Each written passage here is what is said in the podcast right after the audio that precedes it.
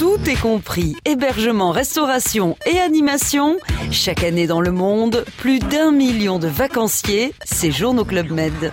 C'est se reposer, tout oublier et être très égoïste. Et rompre avec le quotidien. Voilà. C'est se laisser bercer par les choses de la vie sans, sans agenda, sans chrono, sans montre, sans objectif.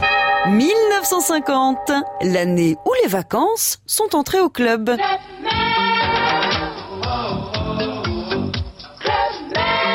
Sans façon, non.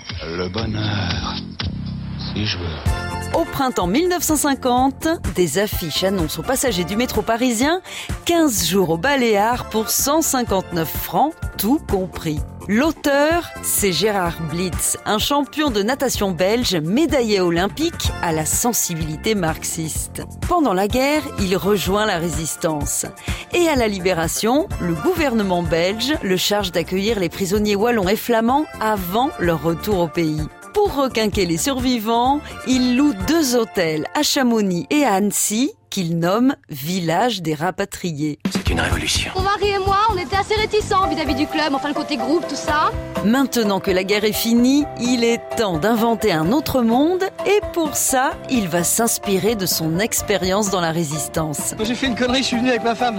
Gérard Blitz loue un terrain au Baléares et accueille au début de l'été 1950 300 vacanciers dans un village de tentes récupéré dans un surplus de l'armée américaine sans eau ni électricité. Ce n'est pas le grand confort, mais pour Blitz, ce ne sont pas les vacances qui comptent, mais la vacance de l'esprit, l'état de liberté intérieure. Bienvenue au club, je suis Marcus, le chef de village. Ici, on a, on a surtout un cri de guerre, un bip bip. Alors vous voyez, on se barre quoi.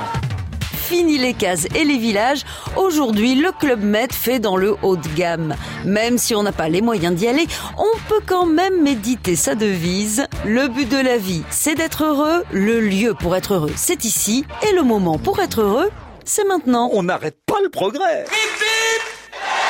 À retrouver sur francebleu.fr.